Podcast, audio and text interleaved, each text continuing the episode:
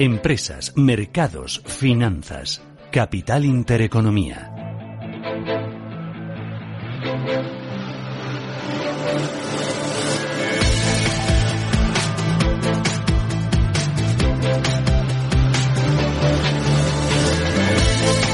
Tenemos la fotografía del mercado, el IBEX 35 y el movimiento de esos valores. Vamos a comprender hacia dónde va el mercado, cuáles son los miedos y cuáles son las fortalezas. Nos acompaña David Ardura, que es director de inversiones de GES Consul. David, ¿qué tal? Muy buenos días.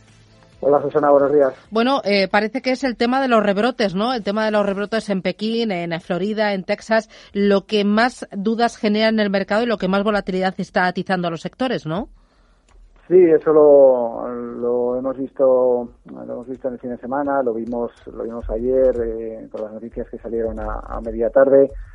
Eh, evidentemente es una preocupación grande que tiene que tiene el mercado mm, sobre no ya solo la desescalada sino también pues esa segunda ola que suele ser característica de este tipo de, epidemias. Eh, me quedaría con, con la reacción que tuvo el mercado más o menos positiva, es decir, que un momento de volatilidad pero luego luego el mercado volvió a reaccionar. Yo creo que, que en la balanza está pues esa preocupación por los eh, por las posibles segundas oleadas y en el otro lado están los programas tanto monetarios como fiscales que están poniendo las autoridades encima de la mesa que creo que al mercado le dan un soporte muy importante.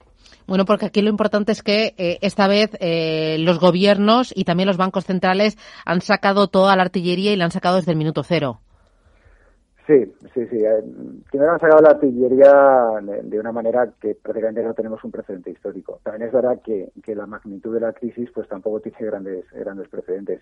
Pero quizás lo más importante es que lo han sacado desde el minuto uno y que no solo ha sido Estados Unidos, como fue en 2008, que, que Estados Unidos por su, su especial, eh, sus especiales características pues suele reaccionar muy rápido porque es una autoridad única y un mando único, mientras que en Europa nos cuesta siempre más ponernos de acuerdo para casi cualquier cosa, ¿no?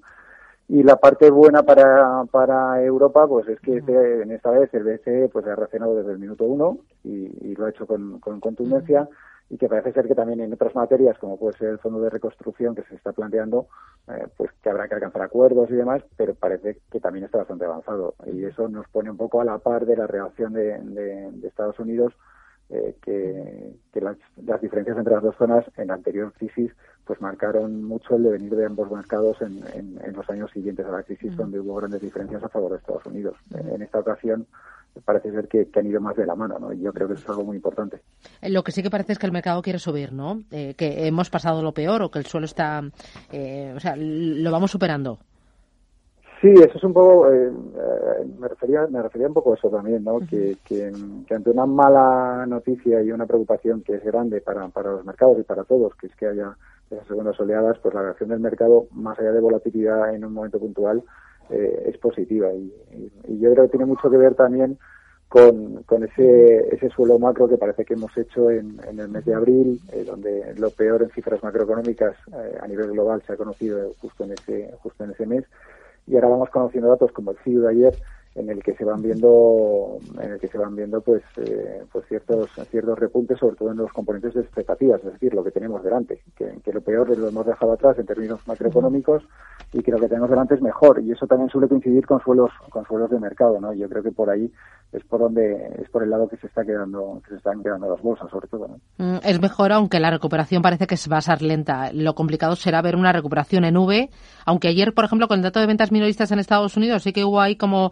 cierto replis pero eh, eh, luego Jerome Powell insiste en que la recuperación va a ser lenta Sí, la recuperación va a ser lenta porque a, pesar de que no se ha destruido, no es, como una guerra, no se ha destruido el tejido productivo, pero eh, de, una manera de una manera generalizada, pero sí que es verdad que no todas las industrias se van a recuperar al mismo nivel y en el mismo tiempo. Entonces, eh, este primer, digamos, esta primera pata de esa V eh, que estamos viviendo estos días, tanto en mercado como en, como en datos macroeconómicos, tiene mucho que ver con la comparación, que lo, hemos hablado alguna vez. Eh, si, si, estás funcionando al 20% y de repente funcionas al 50%, inevitablemente tu comparativa mes a mes mejora muchísimo, lo que no significa que sigas funcionando por debajo de tus niveles normales, ¿no?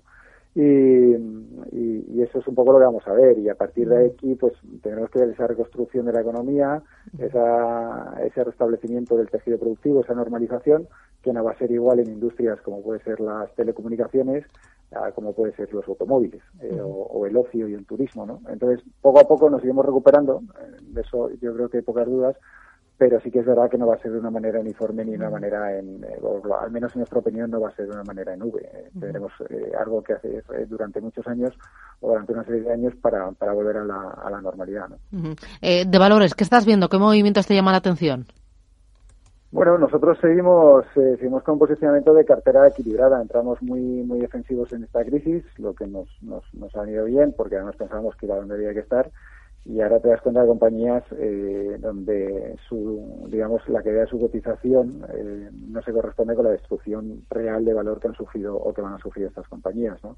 nosotros en, en, el sector auto no estábamos viendo alguna cosa que, que, nos gusta como puede ser CIE en, bancos también hemos incluido Santander y Bankinter a pesar de que los bancos mm, se van a enfrentar a un, entorno de tipos bajos durante un periodo eh, mucho más prolongado de tiempo de lo que incluso los, más pesimistas pensaban, pero, pero bueno, es la realidad que tenemos.